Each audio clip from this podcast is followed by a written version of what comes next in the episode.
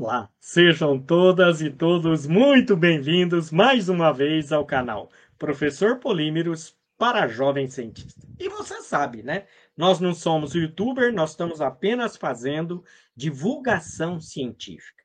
Porque a gente acredita que fazer a divulgação científica é fundamental para levar conhecimento para a sociedade. E depois de uma conversa muito, mas muito esclarecedora que nós tivemos com o professor Antônio Carlos Hernandes, que foi, acabou de sair da vice-reitoria da USP, a gente conversou como estudar na USP. O professor Hernandes nos deu várias dicas e mostrou também um projeto muito, mas muito interessante. Ah, eu queria aproveitar também para você, se você tiver interesse, divulga essa entrevista e também não se esquece de se inscrever no nosso canal. Aperta o sininho que você vai estar recebendo o quê? As nossas novas produções. Ah, e também, caso você não tenha tempo de ver as nossas entrevistas no YouTube, nós estamos também nas plataformas, nos podcasts, nas plataformas Anchor, Spotify, Google Podcast e Apple Podcast. Olha, eu acho que eu já fiz muita propaganda, mas eu quero trazer aqui o meu convidado, que é extremamente importante. Olá, Ricardo, tudo bem? Como vai? Olá.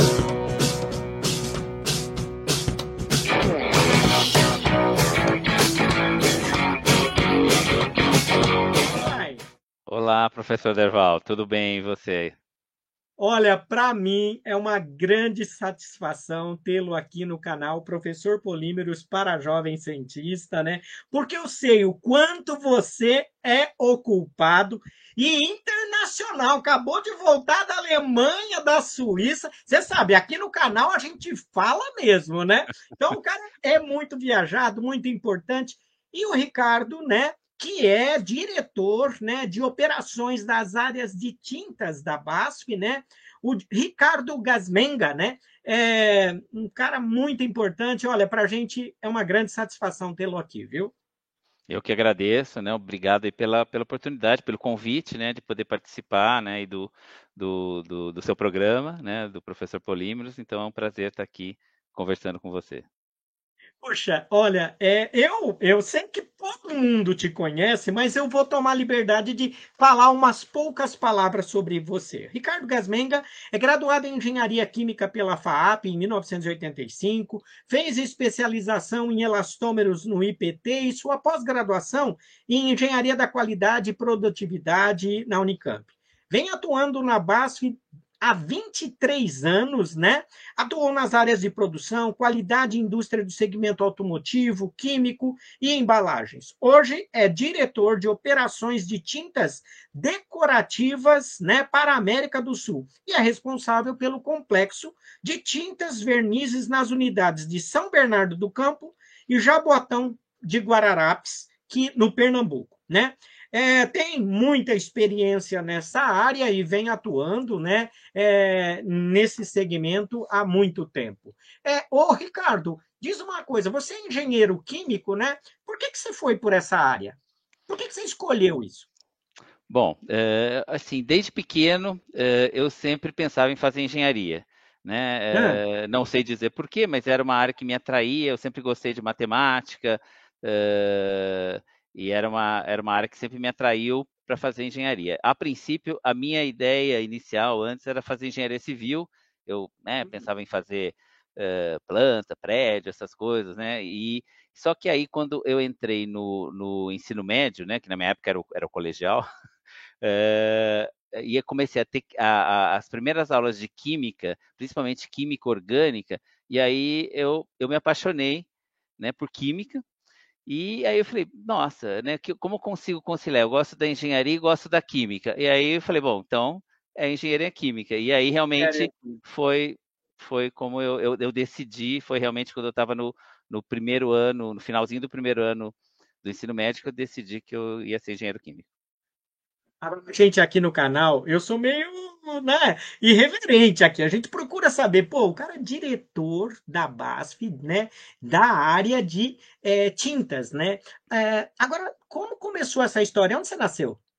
Então, na verdade, eu sempre, eu nasci em Campinas, mas nunca morei, né? Meus pais eram de Campinas, mas sempre morei em São Paulo. Então, minha vida toda ah. em São Paulo, uma boa parte da minha vida em São Paulo, e depois teve um período em que eu uh, pela, pela própria base, eu acabei me mudando para Indaiatuba, dentro de uma. Uh, para trabalhar numa, numa, numa unidade que tem lá. E depois, há cinco uhum. anos atrás, eu voltei para São Paulo né, para trabalhar na unidade de tintas. Mas a minha vida toda foi uma parte em São Paulo e depois, agora mais recentemente, foi em Indaiatuba. Você lembra quando você era criança? Eu lembro. lembro você bem. era levado? Não? Você era Olha, levado? Era por incrível, é, as, as, pessoas que me conhecem falam assim, nossa, não consigo, porque hoje eu sou uma pessoa bem mais tranquila e tal, mas nossa, você era levado, era, até a minha mãe mesmo falava que até os meus eh, oito uh, anos, nove anos, eu era terrível, né, tem várias histórias, uh, e aí depois de um tempo, eu, né, não sei o que aconteceu, me, me mudei, me tornei uma pessoa bem mais tranquila, mais leve, mas até os meus oito anos eu era bem, bem, bem levado pode-se dizer assim. Muito legal. Eu posso contar isso porque, na verdade, tem muito jovem que vê a gente, né? E, e pensa assim, né? Pô, o cara é muito serião, tal, não sei o quê. Mas somos normais, né? As, é, e assim por diante, né? Exatamente. Ô, ô Ricardo, é, me conta uma coisa. É, hoje, né? Você é, trabalha na BASF, né? É diretor de operações. Eu não entendo muito assim. Explica para gente o que, que vem a ser, o que, que faz um diretor de operações de uma fábrica de tintas. Tá.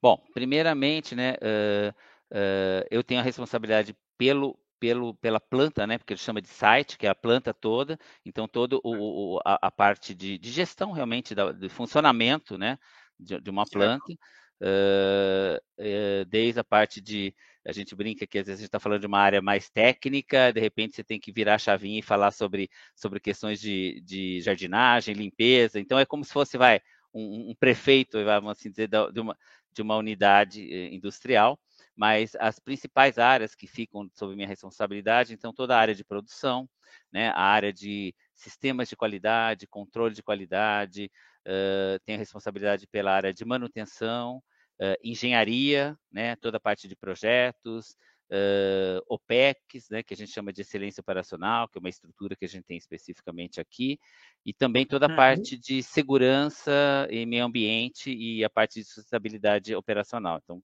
né, todas essas, essas áreas são debaixo da área de, de operações. Né? tanto aí em São Bernardo, como também em, em, em Pernambuco, é isso? Exatamente, é. A gente tem essas duas unidades. Uh, a unidade aqui de São Bernardo, basicamente, ela, ela faz tanto tintas automotivas como decorativas, e a planta lá em Jabotão, aí ela é focada só em tintas decorativas, mas a minha responsabilidade cobre as duas, duas plantas. Perfeito. Agora, então nós estamos falando que você, hoje você deve ter, é, assim, sob responsabilidade sua, muitos colaboradores, é isso? Temos, na, na, na aqui na, no, na unidade de São Bernardo do assim, direto da minha função, eu tenho em torno de 600 colaboradores, né, direto comigo, mas quando uhum. a gente olha para as plantas, a gente hoje tem em torno de 1.200 colaboradores, base, mais em torno de 600 terceiros. Então é, é, é muita responsabilidade. Nossa. E, e, e fala para mim uma coisa, quando você fala, então você me, me citou, né? Hoje a gente vai falar fábrica de tintas, como ser ecoeficiente. Ó, e lembrar uma coisa, eu tô, como eu estou aprendendo a ser youtuber, a cereja do bolo nós temos que falar lá no final para o pessoal tá bom. ouvindo a gente, tá bom? Tá bom, também estou aprendendo. Eles Nunca, não, não sou youtuber. Eles então tô... tem que aprender a ouvir a gente, viu, Ricardo? Tá bom. ô, ô, Ricardo, agora é, um, a BASF tem um grande número nessa área de tintas, né? Não sei se Sim. você pode citar alguns dados gerais, assim, que eu sei que vocês é, publicam isso, nada é, de forma restrita, também não quero ser inconveniente, mas hoje não. o volume é muito grande, é isso? É, hoje que né, a, a, a, marca, né, que algumas hum. pessoas às vezes não associam, né, a, a base, a marca Souvenir, né? Então, a, a, a, marca de tintas, né, que a gente produz é a tinta Souvenir e a Glazul, né? São as duas marcas da base. Uh, então, hoje, né, a gente tem uma, uma produção, uh, né, juntando os dois sites, em torno de 330 uh, milhões de litros né, anuais. Né? 330 milhões de Exatamente. litros de tinta, tanto é, é, decorativas como, como automotivas. Como, automotiva, é. O volume maior, logicamente, o volume maior é, é, é, é, tintas decorativas, né? Que é, que é uma proporção maior, mas engloba as duas. Você sabe que eu achei até uma coisa. Depois que eu coloquei essa camisa, eu pensei assim: puxa, eu acho que eu errei. tinha vindo com uma camisa amarela, vermelha, alguma coisa. Porque o cara é diretor da Souvenir, né? Então eu tinha que estar tá mais colorido, mais, mais colorido, né? ô, Ricardo, diz para mim uma coisa. Como a gente gera muito conteúdo aqui no canal, eu queria saber uma coisa. De uma hum. maneira geral, quando a gente fala em tinta, o que, uhum. que é uma tinta? O que, que vem a ser uma tinta? Bom, eu vou ter ser bem, bem, bem sucinto aí. Basicamente, tinta, né, é um processo, uh, uh, um processo químico de mistura, basicamente, né, que, que se constitui de um polímero, né, e um solvente. E o tá. polímero é uma, é uma suspensão homogênea, né, de resina, uh, que a tá. gente chama que é um veículo não volátil, juntamente com, com os pigmentos, né, que a gente adiciona e, e, e, tem a parte do solvente, que é o que, é o, que a gente chama de veículo volátil. Né? Uh, uhum. Só que, uhum. logicamente, esses são as bases, então, né? então uh, resinas, toda a parte de solvente e pigmento, mas fora isso, né, tem toda uma série de outros tipos de substâncias, né, uh, que a gente chama de aditivos, né? Então, desde de antiespumante, antibactericida, secantes, aí depende da, da, da aplicação, né, da característica que a gente quer dar para a tinta e da sua aplicação. Né? Então, de uma forma bem resumida. Percebo, e eu percebo que isso tem uma, uma, um grau de tecnologia cada vez maior, né? Eu lembro antigamente, não muito tempo atrás, é lógico que eu já tenho carteirinha de idoso, tá? Assim, para estacionar, tá bom? Mas, é, antigamente a gente comprava uma lata de tinta e um pau também para ficar misturando, porque ele decantava, né? Hoje a gente não tem mais esse problema, né, Ricardo? É, eu acho que é, tem, tem vários avanços né, nesse processo. Uh, obviamente, algumas tintas ainda tem, você tem que fazer diluição, né? Aí, porque depende da aplicação que você quer dar, mas a gente também uhum. tem, tem outra, outras situações de tintas que já são, que já vêm prontas para aplicação. Né? Então a gente tem, por exemplo, algumas tintas, vou dar um exemplo de uma que a gente chama que é a criativa, que basicamente ela já vem até fácil, que ela até o formato da, da, da, embalagem já é fácil de você abrir, você usar o, o rolo, né? E ela já está pronta para você aplicar na tinta, na parede, desculpa. Então, né? Tem e aí como a gente fala, então hoje tem tinta antibactericida, né? Tinta é, com, com, com, com, várias características, dependendo, né? Do, do que o cliente, né? Ou da necessidade que a que a pessoa tenha, né? Para sua pintura. Hoje, cada vez mais, a gente sabe que há uma preocupação muito forte com a área ambiental, né? E, e claro, como você está sob sua responsabilidade, né? E, uhum. e, em especial, é, assim, quando eu penso né, nos produtores de tinta, no, no caso de vocês, né, com duas marcas, é, quais vêm a ser hoje? Porque nós vamos falar de fábrica, né? Como ser né, ecoeficiente, ecoeficiente. Quais são uhum. os pilares hoje que vocês vêm, vêm tendo ou vêm estabelecendo em relação a essa questão da sustentabilidade? Tá, bom, primeiramente, né, eu queria falar assim, uh, dentro para a base, né, a sustentabilidade é, é é um dos propósitos, é um dos pilares estratégicos da base, está dentro da estratégia da base, né? É, é. Que a gente tem, né, o, o nosso, a, a, o que a gente fala, que a gente cria química para um futuro sustentável. Então isso faz parte já do, vamos assim dizer, do DNA, né? Né, da base. Então, uh, dentro dessa, dessa cultura, né, desse processo que tem a base como um todo, né, em todas as suas uhum. diversas uh, unidades, né, porque a base ela tem né, uma ramificação grande de, de, de divisões, de áreas, né? Uh, então tem toda a questão né, de apoio né, na, na, na questão da, da, proteção da proteção climática. Então a gente busca também trabalhar com, com produtos uh, inovadores, né, que, que tenham esse apelo de maior sustentabilidade, não só na sua aplicabilidade, mas também quando a gente fala né, de buscar matérias-primas uh, mais adequadas, né, para mais ambientalmente amigáveis. Né? Então, tem, tem toda, toda esse processo. Então, a, a questão da sustentabilidade, eu diria, faz parte hoje dentro da, das, das várias decisões que são tomadas dentro da empresa.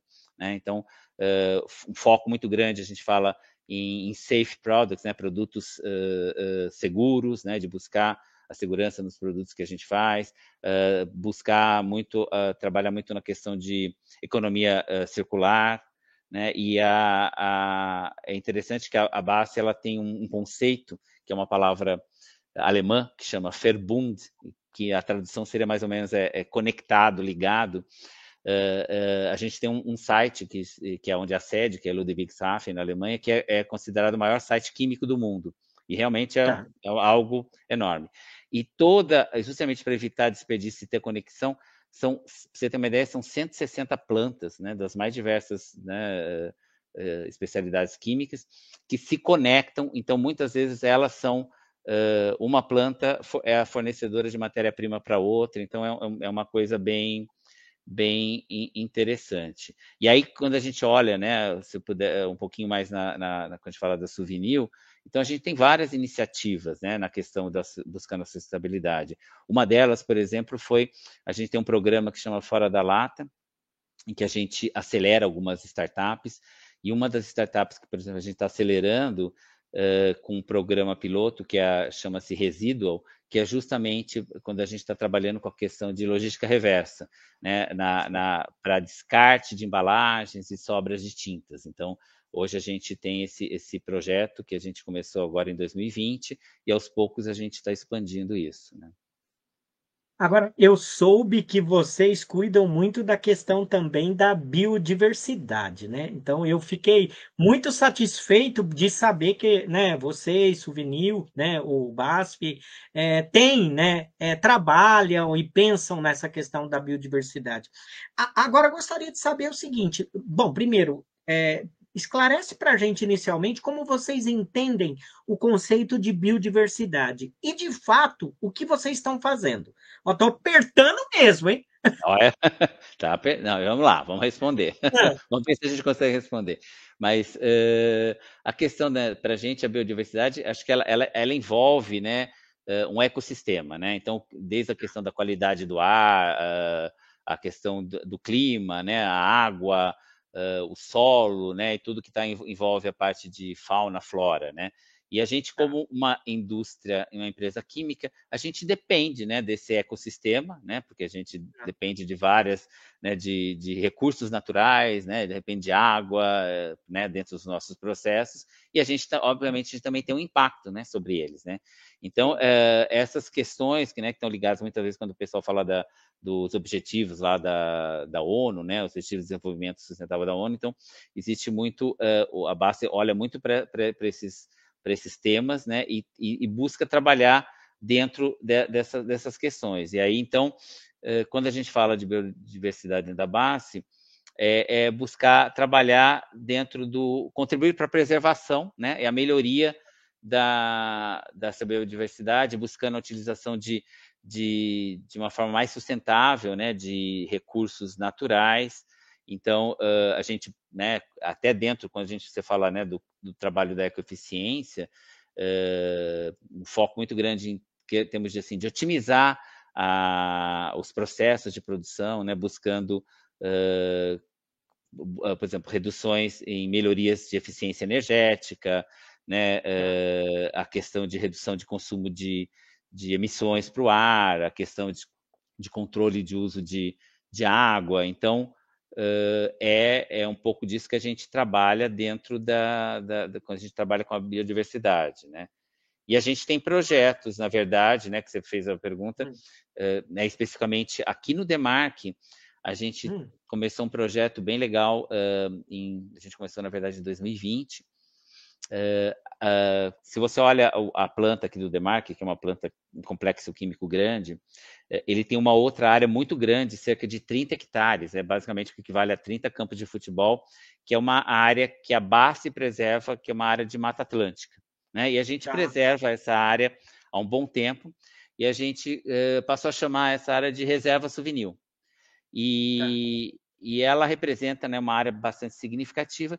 E aí a gente resolveu, eu falei, bom, a gente tem essa área, a gente preserva, uh, vamos entender o que que tem, né? O que que tem nessa área, o que que essa área representa. E a gente então, junto com a, a Fundação Espaço Eco, que é uma fundação da BASE, que fica aqui do lado aqui do Demarque, essa fundação ela dá suporte não só para todas as unidades né, de negócios e plantas da base, mas também ela atende vários de nossos clientes em estudos de ciclo de vida, de biodiversidade, etc. Então a gente chamou a, a fundação e pediu que fosse feito um estudo de, de biodiversidade nessa, nessa reserva.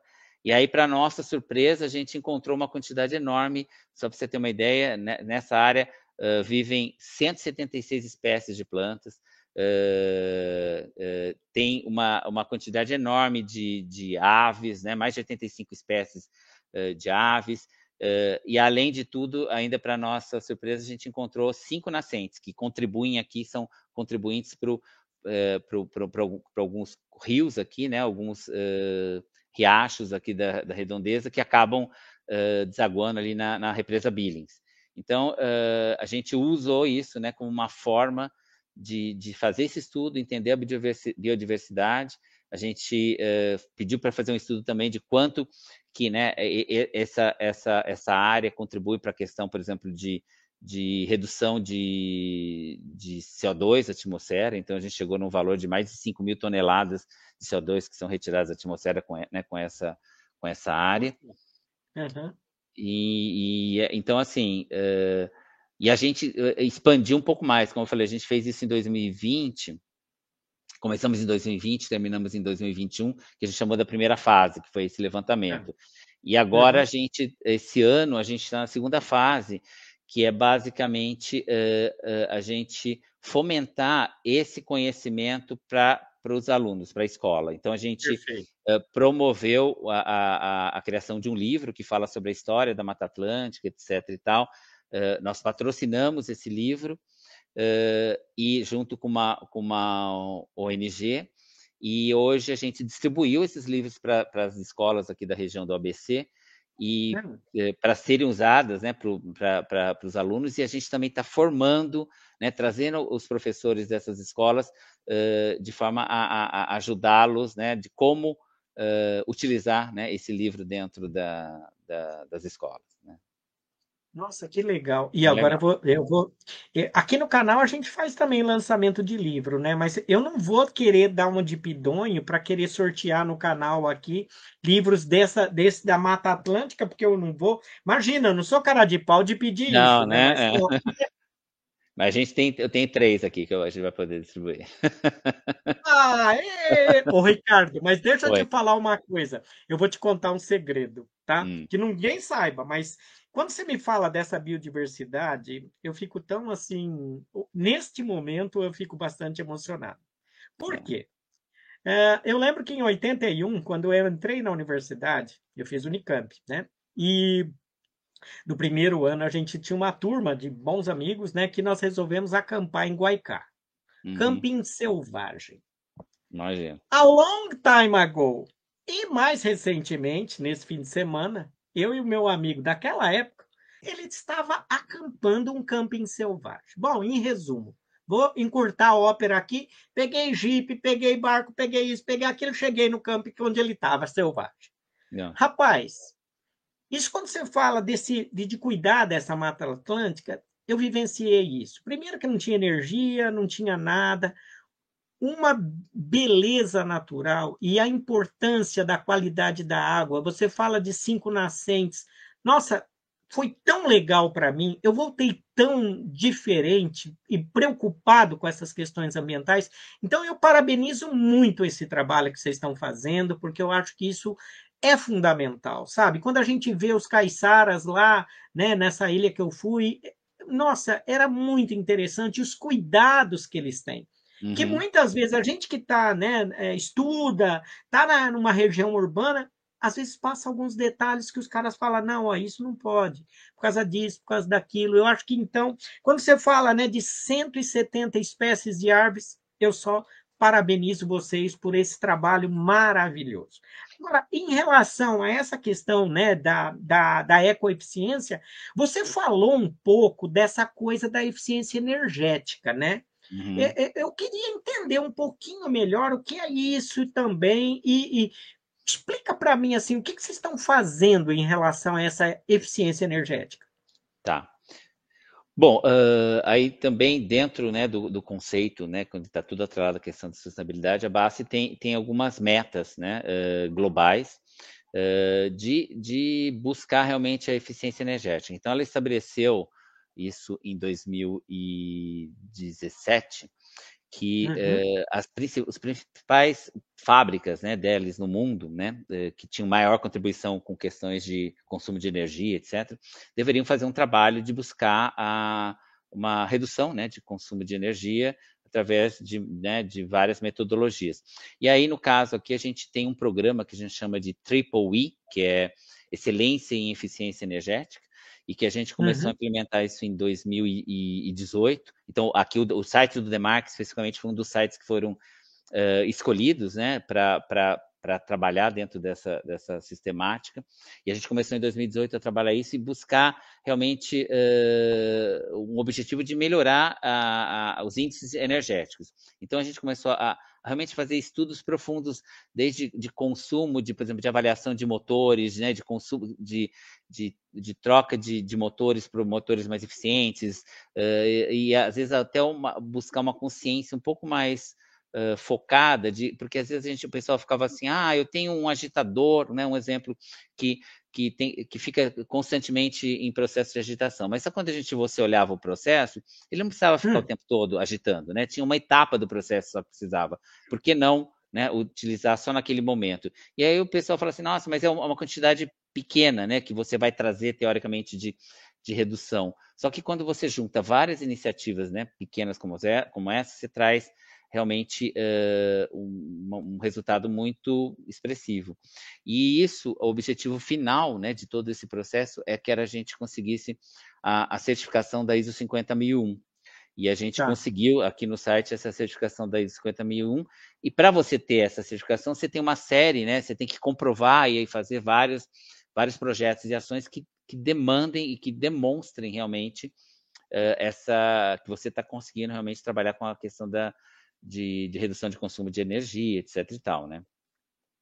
Então, basicamente, só porque a gente gera bastante conteúdo aqui no canal, quando a gente fala de ISO 50, 50001, né, nós estamos falando de gestão de energia, melhorar o desempenho energético, é isso, né? Basicamente é o foco na energia, né? É, exato. É. Então vocês olham para os processos, fazem detalhamento desses processos, analisam a possibilidade né, de troca de equipamento, de, de tempo né, de reação, se tem havendo dissipação é, de energia que não deveria e assim por diante, né? Exatamente. Então a gente busca, na verdade, uh, uh, avaliar né, os nossos processos, não só na questão de, de equipamentos, obviamente, mas também de uhum. revisar nossos processos para que eles sejam mais claro mais uh, eficientes, né? E, e com isso, na verdade, a gente né, consegue realmente trazer resultados bastante positivos, uh, como por exemplo, né, a gente tem uh, a gente tem uma, uma metodologia para calcular a questão da eficiência energética. Então, por exemplo, do, do ano do ano passado para esse ano a gente conseguiu ter uma redução de 11%, né? De, de na verdade, uma melhoria né? Na verdade, é uma melhoria de eficiência energética de 11%, que é, que é, um, é um, um número bem significativo, né? Muito legal. Agora, eu sei que no mundo, né, há uma grande preocupação com a questão do CO2 equivalente, né? E, e quando a gente pensa numa, numa fábrica de tinta, né? A gente está falando de ecoeficiência, né? Eu acho que isso daí tem uma luta mundial aí em relação a, a, a esse a esse, essa categoria, esse critério, né? Na verdade, é, essa, essa essa questão, né? Eu, eu, eu, vocês hoje têm esse, essa, essa preocupação? Vocês fazem cálculo de acompanhamento de CO2 equivalente para os seus processos? Sim, assim, esse é, eu diria para você, professor, que esse é um dos temas hoje mais uh, quentes, vamos assim dizer, dentro, dentro da base uh, a, a, nível global e, e local, regional. Uh, a gente tem metas bastante agressivas, né? Uh, hoje a base ela tem como uma meta, como, usando como base 2018, reduzir hum. em 25 até 2030 reduzir dois, cerca de 25% do seu da, da, sua emissão de CO2 e até 2050 hum. a neutralidade. Se a gente olha uh, para alguns resultados que a gente tem, né, uh, retrospectivamente, uh, a gente, em 2000, hoje, a gente consome já, consome não, a gente emite já metade do que a gente consumia se a gente voltar em, em, em 1990. Isso com mesmo, com, mesmo considerando os, né, os aumentos de, de, produção, né, o aumento de número de, de plantas ao redor do mundo. Então, existe essa meta, Uh, existem vários projetos que estão sendo uh, trabalhados né, para essa questão, uh, e a gente tem cálculos, né, fórmulas de calcular, a gente tem que reportar anualmente isso para a nossa matriz, para a Alemanha, o, né, o, quanto, o que, que a gente está fazendo e o quanto né, a gente está conseguindo ter, ter de, de, de redução. Então, é, é, é, um tema bastante importante. A gente, recentemente, a gente fez uh, um, um, levantamento, né, especificamente quando a gente fala aqui do, né, do site, por exemplo, do, do Demark, uh, para a gente entender quais eram as nossas principais fontes né, de geração de, de CO2. E, e, a gente divide entre os escopos de energia, né? A gente chama escopo 1, escopo 2, que é, são escopos relacionados à área realmente uh, interna né, da, da produção.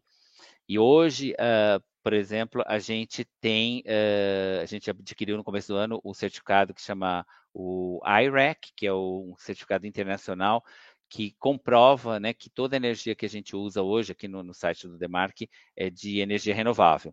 Então, basicamente, toda a energia que, que a gente utiliza aqui na, na planta do Demark, por exemplo, é, é, vem da energia eólica. Tá?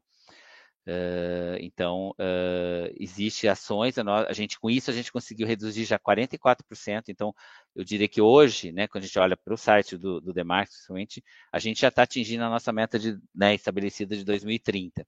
Mas a gente uh, quer mais, a gente não, não, não, se satisfaz com isso. Existe, né, eu, eu tenho trabalhado bastante com o time para a gente focar, e hoje a gente já tem um segundo projeto em que a gente está avaliando uh, bastante a questão da, da substituição, porque hoje uh, de, do gás natural por biogás. Então é um projeto bem, bem uh, desafiador que a gente está trabalhando, mas, mas que a gente está realmente trabalhando para conseguir substituir a questão do, do, uso do gás natural, principalmente para geração de vapores e aquecimento de, de óleo de fluido térmico. Né? Então são, são nossos são uh, projetos que a gente tem aqui trabalhando justamente, como você falou, né, buscando essa questão do, do, do tema do CO2 e como a gente consegue né, trabalhar para atingir as metas que, que estão sendo uh, estabelecidas. Né?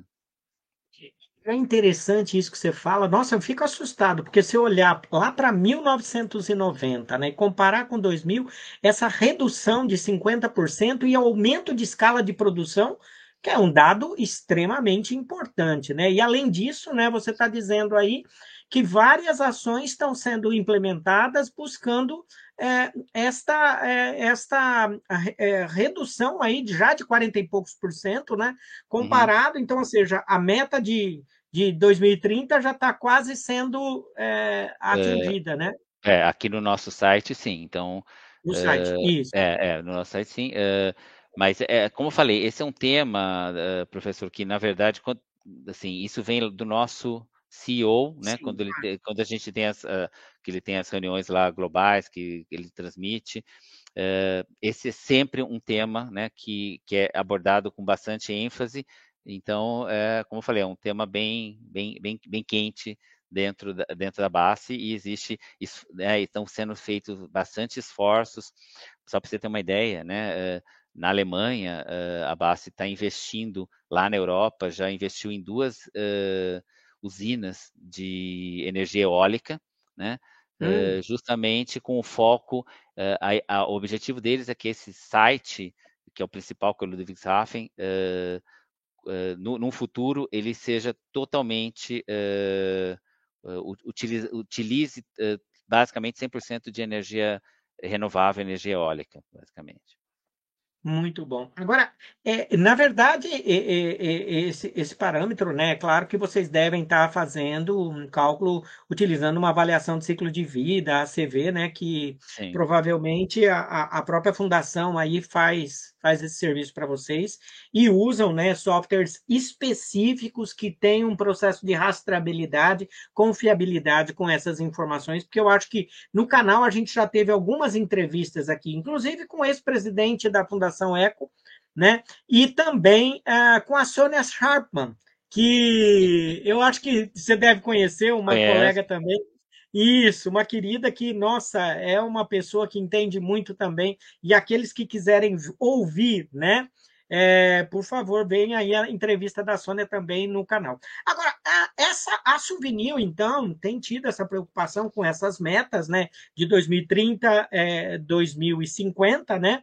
É, e, e, e, você falou especificamente em CO2 equivalente, né? Agora, é, em relação a. Porque a grande preocupação, você falou que tinta né, envolve uma mistura né, de, um, de um material Sim. polimérico, é, muitos aditivos, pós, pigmentos, pós, corantes. É, né? por exemplo, de titânio, né, carbonatos, então né, né, tem uma base. Eh, Já estou me sentindo um pouco no meio desse pó aí. Como é que você, como é que você me lida? Explica para mim, porque é, a, sempre há um pouco de perda dessa, de, desse tipo de pó, né? Vocês têm algum projeto em relação a isso, não? Tem, então tem um, tem um projeto bem legal. Dentro de, desse, eh, tem um programa, né? Se eu é. puder estender um pouquinho, que a gente chama de Demarque mais Ecoeficiente. É um programa que, que, que o ano passado completou 10 anos, né? E é um programa muito interessante, é, é um programa inovador, dentro das indústrias, porque não existe, ele trabalha com a questão, inclusive, como você falou, de ciclo de vida. Uh, esse, esse projeto ele já foi, foi apresentado várias vezes uh, em alguns simpósios internacionais, já na Polônia, em Luxemburgo, na Colômbia, como um, um, um projeto diferenciado, focado numa planta química. Né? E, esse, e esse programa Demarque Mais Eficiente, ele tem vários, né, vários uh, tentáculos, vamos assim dizer, vários pilares uh, que, que envolvem toda essa questão, desde a eficiência energética, a questão de CO2, tudo isso está dentro desse, desse grande guarda-chuva. Uh, e, e, um projeto, por exemplo, que surgiu dentro desse, desse programa foi uh, o que a gente chama de, de o reuso do pó de exaustão. E, e, como a gente tem um trabalho bastante grande aqui na, de envolvimento realmente dos nossos colaboradores, de, né, de eh, fomentar essa questão da, né, da visão do meio ambiente, de, de realmente fazer um processo de educação, né, de conscientização dessas pessoas. E a gente tem um programa né, aqui dentro que chama o programa Eureka, que é de sugestões.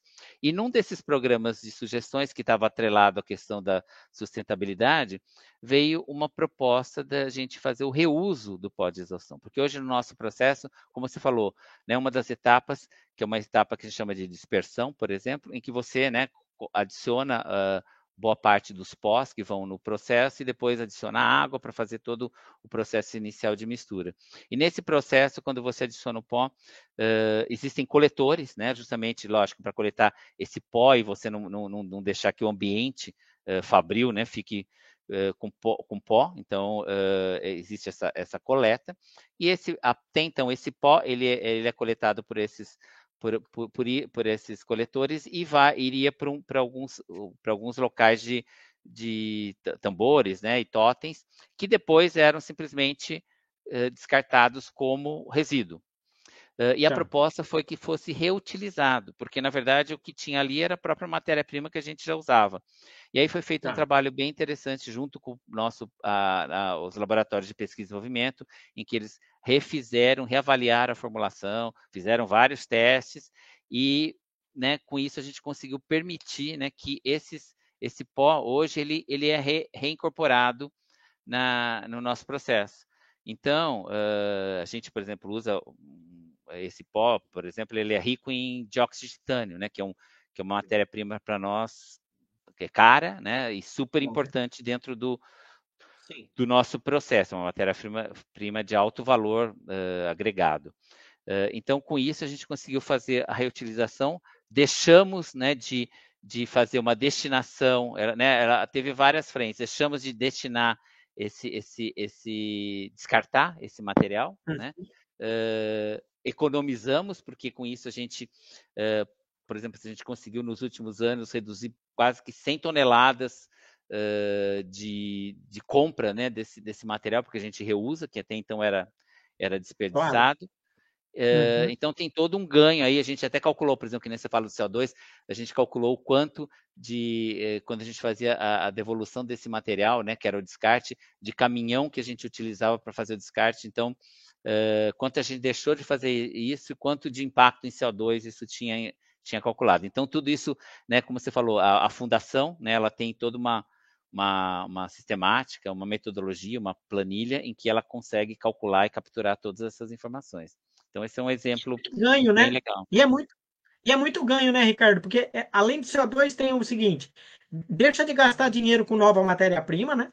Exato. Deixa de é, é, recupera também a questão é, de evita de pagar para descartar também, né? Tem a questão do transporte desse descarte, que você evita de gastar também, né? Então, quer dizer, se for colocar tudo no papel, a gente começa a ver que essa ecoeficiência começa. A, e, e, e tem uma, um desafio grande com o pessoal da pesquisa aí, parabenizo, porque o pó, na verdade, não vai só quando você tem. Porque é importante falar que o dióxido de titânio ele é muito usado principalmente no branco, né? Ou para tentar Isso. clarear determinadas tintas, né? E, e, então, assim, imagino que é, vão outros outros componentes, outros Sim. aditivos, outros pós na mistura. Então tem que ter um cálculo aí, uma análise de, de, da composição média desses pós, é isso? Exatamente. Foi feito todo um trabalho, né, de, de como conseguir reincorporar isso, o impacto disso. E, e, aí gerou vários testes, logicamente, né, para você conseguir, conseguir né, garantir a qualidade do, do produto, né, que isso não estava sendo afetado. Mas uma coisa que você falou interessante é que, por exemplo, é, é um projeto que, que ele tem né, um viés ambiental, né, e ao mesmo tempo Sim. econômico, né? Ele tem, ele tem a, né? E quando a gente fala porque assim a base ela, né, quando a gente fala assim da sustentabilidade, né, você tem todo tanto né, o tripé ambiental, o tripé social, né, porque a sustentabilidade envolve a questão social Sim, também, claro. né? Então esse exemplo que a gente deu do reserva souvenir, ele tem a questão da biodiversidade, mas quando a gente trabalha junto com, a, com, a, com as escolas em termos de trazer o conhecimento, né, tem a questão social e tem, logicamente, o pilar econômico, né, que acaba fazendo. E uma coisa interessante, professor, que a gente faz, a gente começou a fazer isso, é que muitas vezes a gente tem alguns projetos uh, que o foco, às vezes, é um foco de melhoria de um processo, de um sistema, ou às vezes até mesmo um foco de, de melhoria econômica, de redução de alguma coisa. Uh, mas que a gente não olhava uh, com o viés também ambiental. E aí a gente passou, hoje a gente tem, dentro daquela eh, estrutura que eu falei, que tem a estrutura de, de OPEX, né, que é excelência operacional, o que, que a gente faz? A gente passa todos esses projetos por essa, por essa equipe, e essa equipe ela analisa não só essas as questões de, de viabilidade, etc., mas ela avalia, né, ela consegue hoje uh, se ela tem algum viés uh, sustentável também, de sustentabilidade. E se tem, a gente já uh, pé, capta isso daí, né, fala com a fundação e como a gente consegue mensurar. Porque muitas vezes a gente tinha projetos que, que a gente estava fazendo e a gente não conseguia ver o, né, capturar também os outros benefícios. Então hoje é um, uma coisa mais, mais uh, ampla, né? Eu fico aqui assim pensando, né, o quanto vai mudando, né, a forma de gestão, né? É, você como diretor de operações, quer dizer, esse olhar, né, apurado, né, em relação a não só a questão da qualidade do produto, mas também no detalhe do consumo, da geração de resíduo, né, da economia. E, e, e basicamente nós estamos falando de ESG, né, Environmental Social Governance. Né? Exatamente. Né? Total. É que eu acho que é, é total, né? Que é, é, um pouco isso. Agora fala para mim uma coisa. Você, eu fico começo a ficar triste porque já dá 45 minutos de conversa e eu pego um cara que é tão importante, que tem tanta experiência, né? Você sabe, né? Porque a gente tem que aproveitar. O pessoal fala da internet, ah, professor, fala rápido, que não sei o quê. Mas eu não. Eu quero curtir, eu quero aproveitar, eu quero trazer a sua experiência. Agora me diz uma coisa: você fala né, desses resíduos, né? É, esses pós, antigamente eles eram é, destinados, por exemplo, a alguns, ah, sei lá, algum aterro controlado ou algum é, fornecedor Exato. que daria algum destino responsável, né? Quer dizer, evitou esse tipo de coisa para ir para chegar no aterro, né? Exatamente. É. E, e claro que algum dos pigmentos que a gente está falando, né? É, estrôncio, eu acho que é vermelho, é, cobre, azul, azul, tem toda aquela né? coisa de, de metais, né? Que estão é, é, é. lá da, da, da, da, tabela periódica tabela, do né? D lá, né? Da D lá, né? Da, da, da... Não pode apertar a gente, porque eu também sou químico, viu? É, então.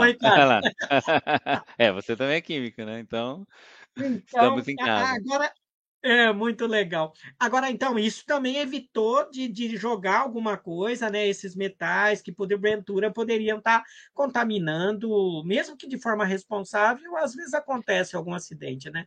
É, na verdade, assim, né, até complementando, né? Você vai falando, eu vou, você vai dando a corda, eu vou falando, hein, professor? É. Mas assim, quando a gente fala de resíduos, né, que é um outro, é um outro programa que está dentro do, daquele programa macro que é o, o Demarque Mais Eficiente, a gente tem um, um, outro, um outro projeto que a gente chama de projeto Zero Aterro. E que a gente tá. começou a, um processo de implementação no finalzinho de 2015, comecinho de 2016, em que uh, uh, o nosso objetivo era, era uh, zerar o envio de qualquer tipo de resíduo dentro do nosso site para aterro sanitário, alguma coisa assim. E aí a gente começou naquele trabalho, a, o primeiro processo foi a gente mapear tudo, de, tudo quanto é resíduo que a gente tinha aqui dentro do site, né? Uh, e a gente identificava para onde a gente destinava, né? Primeiro, então mapeamos. Depois a gente começou a ver, bom, é, esse, esse resíduo X, uh, qual é, uh, qual é a, uma forma mais sustentável, né? Men, me, menos agressiva que a gente possa fazer a destinação. E aí a gente começou a uhum. buscar todas as alternativas, desde reuso, né, que é o exemplo do uh, uh, reciclagem, coprocessamento, incineração, uh, então várias opções, né? e a gente começou a, dar, a avaliar e dar destinação. E aos poucos, por exemplo, um resíduo, né, que a gente tinha aqui que que, é, que a gente tem, na verdade, não tinha, mas a gente tem a, a, estação de tratamento do, de água, né? E ela gera um lodo, né? Aquele lodo também era descartado, né? E aí a gente começou a desenvolver um, uma, uma parceria com uma empresa que hoje ela pega esse lodo e ela usa, quando a gente chama de coprocessamento, dentro do processo de fazer o que, que eles chamam de briquete metálico. Então, ela é incorporada uhum. no, no, no, no, processo. Então, a gente começou a dar destinação, né? Uh, e, e, e, em 2018, no nosso site em Jabotão, a gente conseguiu zerar o envio de, de, de, a gente atingiu o zero aterro e a, aqui no Demarque em 2020 uh, o nosso último uh, uh, a gente tinha algumas dificuldades com com resíduo de construção, de material de construção, e principalmente, até por incrível que pareça, material orgânico do restaurante, que hoje a gente manda para a própria, a própria empresa né, de restaurante, que manda para para fazer a, a, toda a parte né, de, de, de reuso desse material. Eh, compostagem ou alguma coisa assim. Exato, compostagem, compostagem né? Exatamente, compostagem. Isso.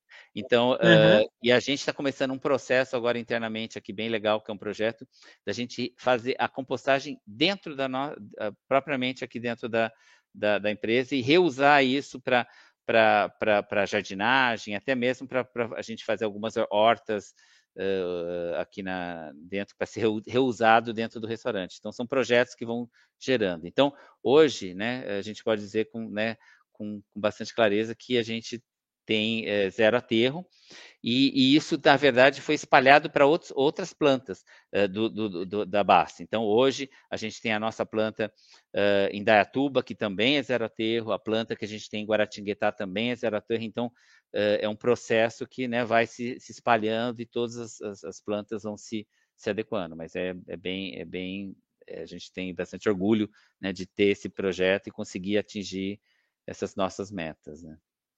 Eu acho que eu tinha que ter feito uma brincadeira com você no começo da nossa conversa. Sabe qual? Você é. gosta de montar quebra-cabeça? Eu gosto. Não, não, não, não, não vou dizer que é a minha, minha, minha atividade preferida, mas eu gosto. Porque, Por quê? Também. Porque eu tô pensando aqui, ó, que brincadeira ácida, hein? Pô, é. como, como, na verdade, montar uma fábrica ecoeficiente. Eu estou pensando, você vai pecinha por pecinha, entra no detalhe, já tenta resolver aterro, é, é, ganho energético, você está resolvendo todos. Né? O, o, e é lógico que eu estou brincando com você, porque é, já não tenho essa intimidade, você percebeu, né? O professor Polímeros é bem atrevido, ele já vai ficando já vai friend forever, né? Mas, mas o que eu estou te falando é um elogio, na verdade, em perceber que é, é muito importante quando a gente fala, né? Fábrica de tinta, como ser ecoeficiente, né? Eu acho que eu tenho que fazer essa pergunta agora, porque a gente está chegando em 50 minutos, né? É, é, mas basicamente você vem falando várias coisas, né? E que vão se somando para de fato, né? É, eu, eu fazer essa pergunta de fato. É, como? De alguma forma, é, como que vocês vão estrategiando para tornar essa uma fábrica de tinta ecoeficiente?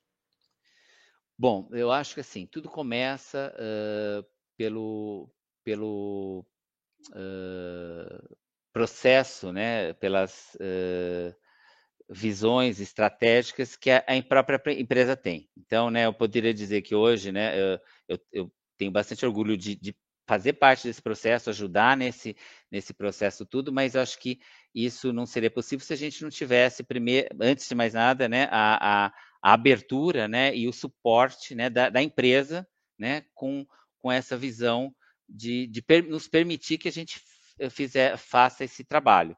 Né? Então, como eu falei, essa questão da sustentabilidade já faz parte da estratégia da base. Então, isso, de uma certa forma, né, facilita, vamos assim dizer, o, o trabalho. Mas eu acho que uh, isso seria talvez a, a base né, para você começar esse processo, uh, mas é, é, aí toda uma questão de um trabalho de realmente de, de, do segredo, acho que está no mindset dos profissionais também, né? Tanto da liderança quanto dos colaboradores, né? É, é, quando a gente acredita que é possível, de uma forma mais sustentável, conseguir né, conectar as pessoas em torno de projetos que fazem essa diferença. E sem deixar, né, e a, a ideia é a gente falar assim, ah, base, lógico, a gente, lógico, a empresa visa lucro também, né? faz parte do processo, mas como a gente uhum. consegue ter, né, ter lucro uh, e, e, e, ser eficiente. Porque muitas vezes, né, como você, eu falei, várias ações que a gente faz, quando você reduz o consumo de energia, né, quando você faz a questão do reuso, você tem a, a você trabalha para a questão ambiental, né? E ao mesmo tempo uhum. você também trabalha para a questão econômica. Então, uhum. uh, na, na, base, eu diria que a sustentabilidade está é, é, é, tá no nosso propósito, no compromisso.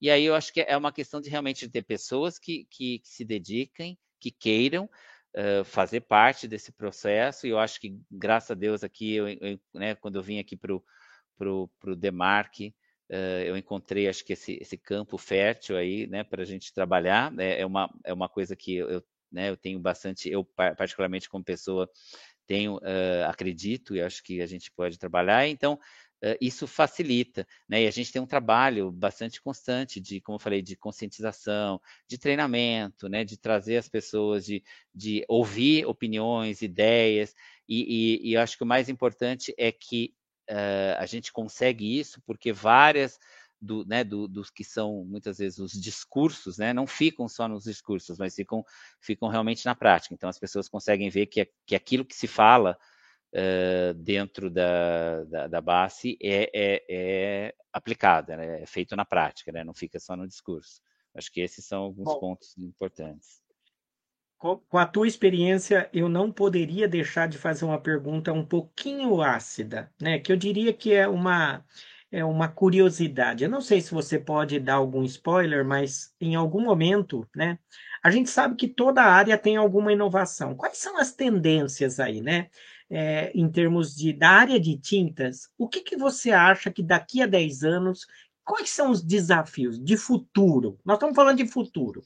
Porque antigamente a gente não pensava em tinta ah, é, antimicrobiana, né? E aquele banheiro ficava tudo lá em cima no teto de gesso, embolorado. Hoje em dia você pinta de branco e não funga mesmo, não fica preto. Eu, eu posso não, é. dizer isso porque eu tenho um apartamento aí em Santo André e, nossa Senhora, eu falava Jesus. Aí né? Resolvi pronto. Agora, qual é o futuro disso, dessa, da, da área de tintas? O que, que você acha?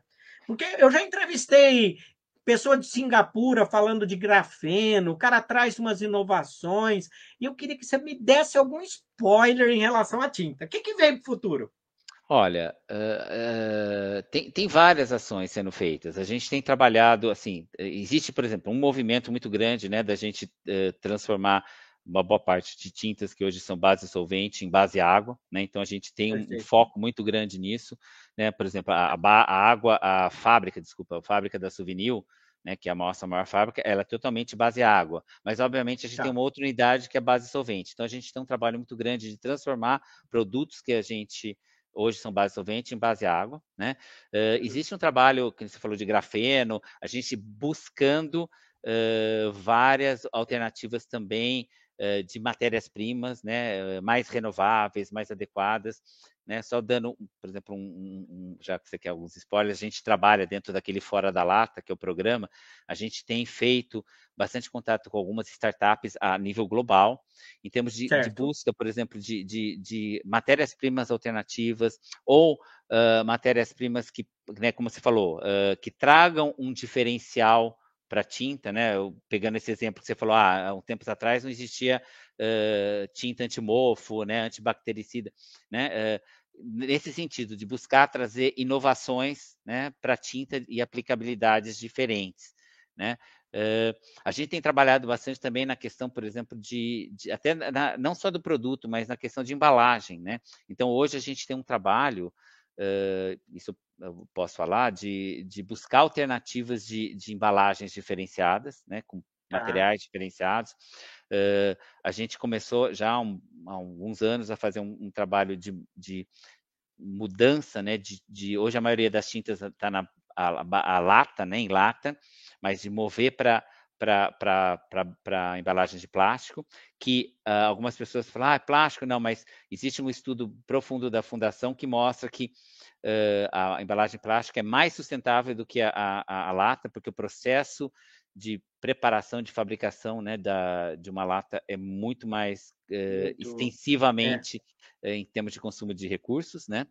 Uh, e agora, mais recentemente, a gente tem, tem desafios, a gente faz desafios para a gente mesmo de, de fazer assim, parte do que a gente hoje usa nas nossas embalagens plásticas são uh, embalagens, a gente tem uma porcentagem de material reciclado, né? Uh, e a gente uh, estabeleceu uma meta, né, para que até o final desse ano a gente consiga aumentar a participação de, de, de, plástico reciclável dentro da nossa, da nossa embalagem.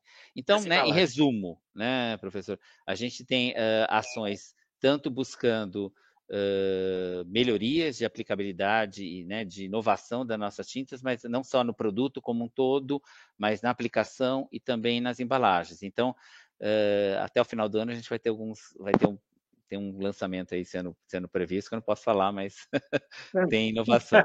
E a Basta, assim, ela investe muito, na verdade, não só assim, na, na parte de pesquisa e desenvolvimento. Então, tem uma. Um, você ter uma ideia, a nível mundial, a Basta investe por ano 10 bilhões de euros em, só em pesquisa e desenvolvimento. Então é. é oh my é, gosh. É bem, bem importante. E o número de patentes uh, que a Basta gera é algo, anualmente, é algo enorme, né? bem considerável. Mas é isso. Eu fico triste porque quando chega nesse tempo, eu tenho que me despedir do entrevistado, porque e é uma pena, porque você é um poço de sabedoria, sabe muito sobre ah, tintas, trouxe muitas informações sobre fábrica de tinta, como, na verdade, é, nós temos uma fábrica de tintas ecoeficiente. Eu quero só tenho a te agradecer. Mas antes de me despedir de você, eu queria deixar você à vontade. Eu acho que aqui, ó, já virou sócio do canal, então Opa. uma hora você volta para contar outras coisas, mas eu queria que você deixasse uma mensagem, principalmente porque o nosso canal ele é visto por, por jovens, né? Então, eu queria que você falasse assim, dê uma mensagem para o jovem cientista, aquele que, que também é, é, quer estudar, né? Eu sei que você, né, você é, gerencia, né, é diretor de muita gente, então Fale um pouco sobre o perfil do skill, de, de, do que se espera. Ou seja, pode falar o que você quiser aí no canal, tá bom? Tá Uma bom. última mensagem. Tá bom. Bom, eu, eu, bom, eu acho que assim, né, falando assim mais diretamente para os estudantes, eu acho que assim, em primeiro lugar, é, é, é você realmente se dedicar, né, é, estudar, né, buscar o conhecimento, buscar se aprimorar, é, e, e, e, quando você for né, buscar o seu trabalho, né, a sua recolocação, eu acho que o importante é você conseguir é, identificar, fazer aquilo que você gosta, né?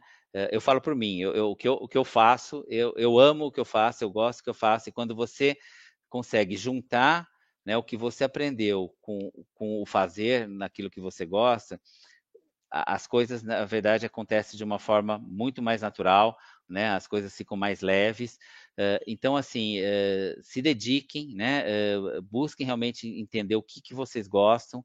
E, e, eu acho que é importante né, a, a, buscar sempre o aprimoramento. A gente está sempre aprendendo, né? O professor fala, ah, você, você conhece? Não, eu não conheço nada. Eu conheço, eu, a, a, cada ano, né? Eu, eu, às vezes a gente passa por situações fala, nossa, nunca imaginei isso, situações novas. O mundo muda, né? Eu acho que hoje a gente tem que ter essa abertura do, do mindset de estar aberto para para o aprendizado, para o novo, né? Eu sou, por exemplo, de uma, de uma geração que não era digital, né? A gente não começou Sim. digital, mas hoje, não vou dizer que eu sou, não sou uma pessoa digital, mas assim, eu sou uma pessoa que busco uh, entender do processo e, e, eu, como, como, como líder, gestor, eu busco incentivar, né? Fazer uh, o, o processo para que realmente, né? Os jovens que estão vindo realmente usem, que já tem esse mindset um pouco, né, muito mais digital, usem esse conhecimento para trazer uh, resultados, trazer benefícios. Então, acho que assim, uh, estudem, né, estudem, se dediquem,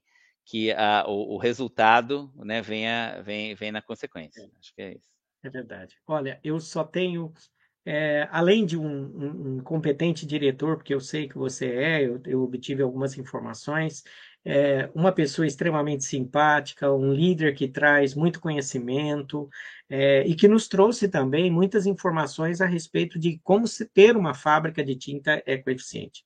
Eu te parabenizo pelo seu trabalho, pela sua posição e também, né, agradeço muito aqui, né, de você estar aqui no canal, é, se dispor né? Porque muitas pessoas também não entendem o que nós estamos fazendo aqui no canal Professor Polímeros para Jovem Cientista. De fato, nós estamos levando para a sociedade todo o seu conhecimento, um pouquinho do que o Ricardo Gasmenga traz para a gente, que eu acho que isso é fundamental. Meu muito obrigado de você estar aqui trazendo todo esse conhecimento para a gente, viu? Professor, eu que agradeço né, a oportunidade, né? Espero ter conseguido contribuir um pouco com, com informação aí para né, o seu público, né? E como você estou à disposição aqui, né? Agora que uh, a gente go, go, já virou do, né, já, do virou, canal, já virou sócio do canal. Tô, mas realmente muito obrigado pela oportunidade, né? Pelo, Eu que agradeço. E, isso. E olha, e a cada um de vocês que está aqui ouvindo essa conversa bastante, mas muito informativa de como, né? Como a gente ter uma fábrica de tinta ecoeficiente? Ó, o Ricardo Gasmenga, que é diretor de operações da área de tintas, né, da BASF, e que nessa é, tem a Souvenir, tem muitos, né, é, colaboradores, ele trouxe muita informação. Então, se você curtiu, Não esquece também de se inscrever no nosso canal, apertar o sininho. E também, caso você não tenha tempo de ver nosso, é, o nosso YouTube, ah, acompanha a gente no podcast, nas plataformas Anchor, Spotify, Apple e Google Podcast. Ah, também não esquece de seguir a gente no Instagram, Professor Polímeros. Você acredita que nós estamos quase com 7 mil seguidores? Olha, já estou quase virando um influencer, né? Bom, ó, esse Ricardo Gasmenga, ele está fazendo história, ele está trazendo muita informação e vejo você aqui no canal Professor Polímeros para jovens cientistas.